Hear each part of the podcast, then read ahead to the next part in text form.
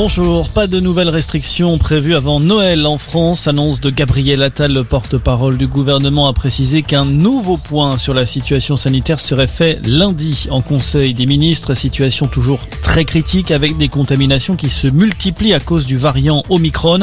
Il devrait être majoritaire entre Noël et le jour de l'an, a précisé Gabriel Attal. En attendant, la campagne vaccinale est ouverte depuis aujourd'hui aux 5-11 ans.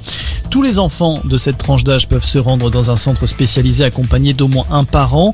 En revanche, l'idée d'une piqûre de rappel pour les adolescents de 12 à 18 ans est pour le moment écartée, a indiqué le ministre de la Santé Olivier Véran.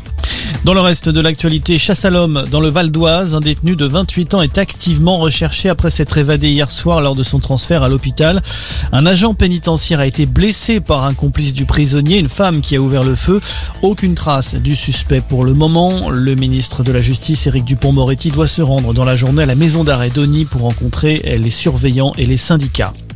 Le footballeur Benjamin Mendy inculpé d'un septième viol, le défenseur français de Manchester City comparaissait ce matin devant un tribunal anglais pour une audience préparatoire à son procès. Procès qui a été repoussé, prévu le 24 janvier, il aura finalement lieu dans plusieurs mois.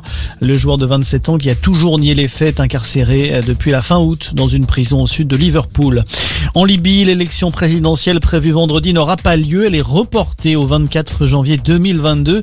Une décision de la haute commission électorale qui évoque l'impossibilité de tenir le scrutin dans de bonnes conditions. Il devait marquer l'aboutissement d'un processus politique parrainé par l'ONU après des années de chaos dans le pays. Et puis la Coupe du Monde de ski est déception pour Tessa Worley. La Française termine quatrième du géant dame de Courchevel. Elle avait pourtant réalisé le deuxième temps lors de la première manche de cette course remportée par la Suédoise Sarah Hector.